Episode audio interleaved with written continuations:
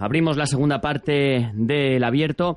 Cerrábamos la primera haciendo yo una pequeña reflexión, porque claro, escuchando a Sofía, como explicaba todo el procedimiento para contratar, la gente normal o la gente que está acostumbrada sobre todo al sector privado, yo sé que tú, Sofía, también vienes del sector privado, dirá, madre mía, para contratar a unos socorristas, con lo fácil que debería ser eso por sentido común, qué lío, qué lío que hemos llegado al momento y desde enero trabajando y al final pues eso, inventando fórmulas para, para poder cumplir con, con lo mínimo algo falla. O esto pasa en todos los ayuntamientos de España. A lo mejor es que lo que habría que cambiar son los ayuntamientos en España. No pasa en todos los ayuntamientos de España, pero en algunos sí. En este tenemos que trabajar. Tenemos que trabajar por mejorar los tiempos, tenemos que trabajar por implantar un sistema que esté mucho más actual con la época que vivimos. Vivimos en el siglo XXI. Yo comentaba ahora con micrófonos cerrados que el sistema. Eh, por mucha voluntad que uno le ponga, no solamente los políticos, sino el funcionariado, también eh, hay que cubrir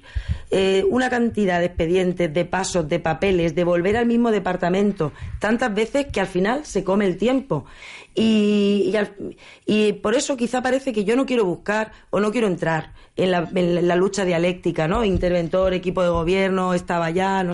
Hombre, yo lo único que me gustaría aportar como comentario en ese tema es que solamente tengo una cosa que reprochar a, a, este tema y es que no deberíamos permitir que en foros ni en redes sociales se utilicen ideologías políticas para temas que afectan realmente a la ciudadanía de un municipio. En el resto no tengo nada que objetar. ¿El ayuntamiento tiene que mejorar? Por supuesto. Y eso lo tenemos que hacer. Creo que es responsabilidad de los 25, los que estamos en este momento gobernando y los que están en este momento en la oposición. Buscar el punto donde consigamos, en una voz común, mejorar el sistema administrativo de nuestro ayuntamiento para que nuestros vecinos y nuestros visitantes, con independencia de su ideología, tengan los mejores servicios a tiempo. Mm. Y esa labor de modernización, de adaptación con todos los funcionarios del ayuntamiento, las metodologías de trabajo, eso por supuesto estoy de acuerdo contigo en el que debería ser una labor de todo, lo que se dice en el país, un asunto de Estado.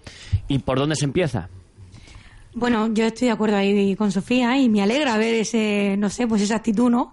Porque en otros, digamos, otros compañeros que han estado en legislaciones, en, perdón, en, mandatos anteriores no ha sido así, pero ahora también tiene a gente de enfrente que también opinamos así, que deberíamos estar todos a una, porque lo que sí que vemos, y estaremos de acuerdo yo creo que todos, es que el ayuntamiento necesita un cambio.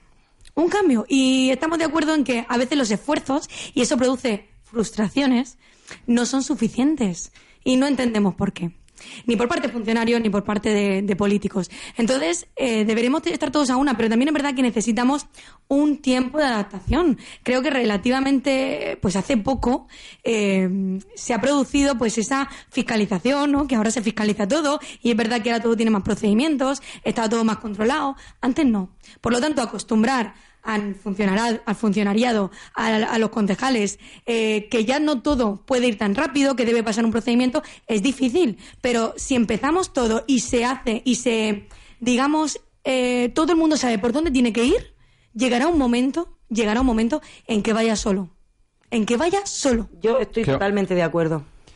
Yo, hay una, hay una cosa que has dicho que me parece interesante y es algo que se oye mucho en la calle y es natural, ¿no? Que hay gente que dice, joder, con lo rápido que van algunas cosas en, en la empresa privada, yo creo que también tenemos que tener la responsabilidad de Estado, como has dicho, de, de explicar que precisamente a veces la velocidad con la que vas, con la que funcionan las cosas en la empresa privada es la que permite que haya abusos, que haya arbitrariedad y que haya, y que haya tremendas injusticias que creo que cualquier trabajador o trabajadora que nos escuche seguramente conocerá que la democracia o que los gobiernos a veces sean más lentos para hacer algunas cosas es precisamente porque tienen que garantizar que hay un contrabalance, que hay un contrabalance y un equilibrio entre los derechos que tiene la gente. Y eso es lo que hace pues que haya más control, que uno no pueda firmar cualquier cosa o que uno tenga que controlar el gasto como no se controlan las empresas privadas que luego o en los bancos que han dejado agujeros increíbles. Entonces yo creo que porque hay gente que el análisis que hace bueno esto es un discurso que se está oyendo mucho en las altas cúpulas, por ejemplo, de Partido Popular y Ciudadanos, que es la de la de hacer que las administraciones públicas se parezcan cada vez más a empresas privadas. Yo creo que ese no es el camino, porque eso va a hacer que las cosas sean más rápidas, pero menos democráticas. En mi esto es una opinión que dejo para, para, el debate.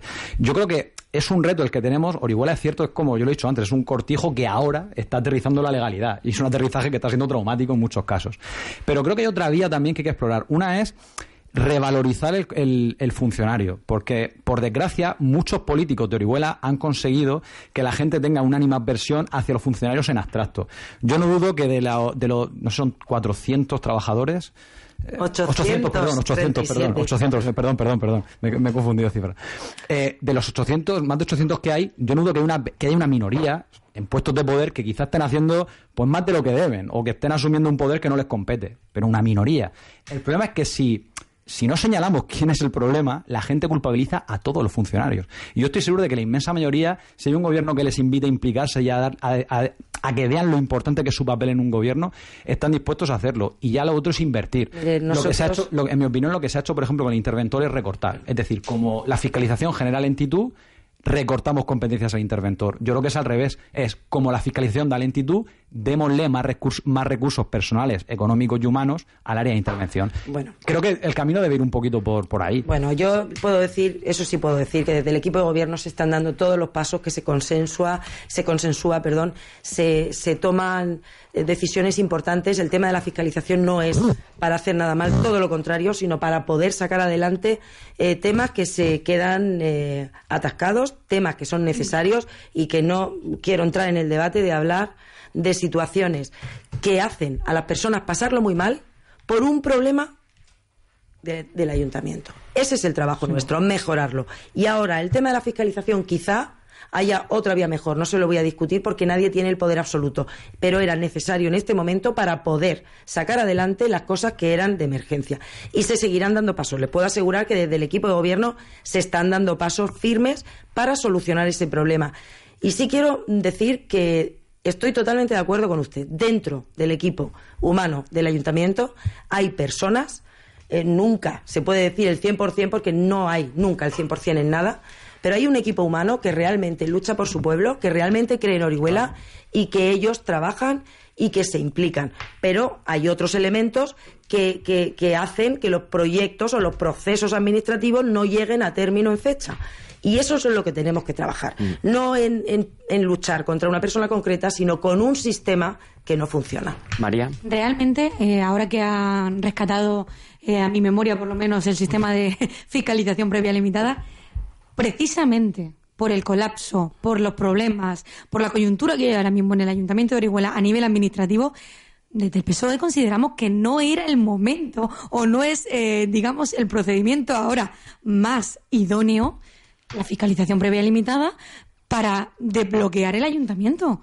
Todo lo contrario. Se tendrá que establecer bien para que no haya ningún problema. Le acabo de decir que se ha hecho eso y se siguen dando pasos que se van a saber en breve desde el equipo de gobierno para solucionar el problema.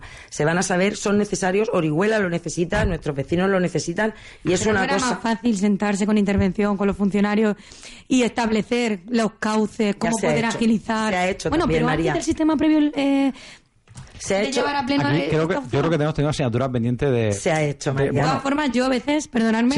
Mm, y yo, mira, y no me importa reconocerlo, yo desconocía cómo funcionaba por dentro un ayuntamiento. Sí, es complejo, es complejo. Es muy complejo, pero es, que de verdad que el sentido común a veces yo no lo, entiendo. se ha hecho, se, nos, se ha sentado, por supuesto, a todo el personal de intervención, se han dado los pasos, no son pasos tomados a lo loco, tienen un sentido, era la vía que quedaba necesaria en este momento, no para atacar a intervención, sino para ayudar a ese colapso que nos dice el señor interventor que tiene de más de 500 expedientes que no puede sacar adelante. Eso no es, oigan, si no lo quiere ver o no, no, no, no, lo intervenga. No, pero no, no, es así. No, María, no hay que explicar las cosas bien. El sistema no es que diga no lo intervenga, hacemos lo que nosotros queremos, no. El sistema dice, si usted en intervención, en 10 días que marca la ley, no ha podido hacer el informe de fiscalización, cuando nosotros tengamos el dinero preparado para ese proyecto, podremos seguir adelante y usted podrá fiscalizarlo cuando lo considere oportuno. Eso es lo que hemos hecho. Yo creo que a nivel de calle se ha entendido ¿eh? lo que ha hecho el equipo de gobierno respecto a lo interventor. yo creo que se ha entendido como algo de emergencia. Pero es así, y nos habla una opinión que he recogido de, no sé, de, general y, de la gente. Y es cierto, pero creo que se ha entendido igual que mucha gente entendió, por ejemplo, que se recortara gasto público con el mensaje de, de que había que pagar la deuda a Bruselas, cuando mucha gente decíamos que no, que no, que el problema de España no es que haya mucho gasto, es que tenemos pocos ingresos porque no cobramos impuestos a los más ricos. Y eso la gente ahora, ese sentido común, por suerte ha cambiado en este país ya. Ha pasado lo mismo, que desde el principio de legislatura el gobierno de Orihuela llevaba tirando una piedra detrás de otra al interventor de Orihuela era a veces más sutil y a veces más explícitamente. ¿Qué ha ocurrido? Que al final la gente ha visto al interventor como un enemigo. Y eso, yo, yo con el interventor he tenido discusiones y discrepancias eh, casi todos los meses eh, desde, que, desde que soy concejal, porque tengo muchas diferencias de lo que entiendo que es la política respecto a él, ¿no? Cuando hemos coincidido en alguna tertulia y demás.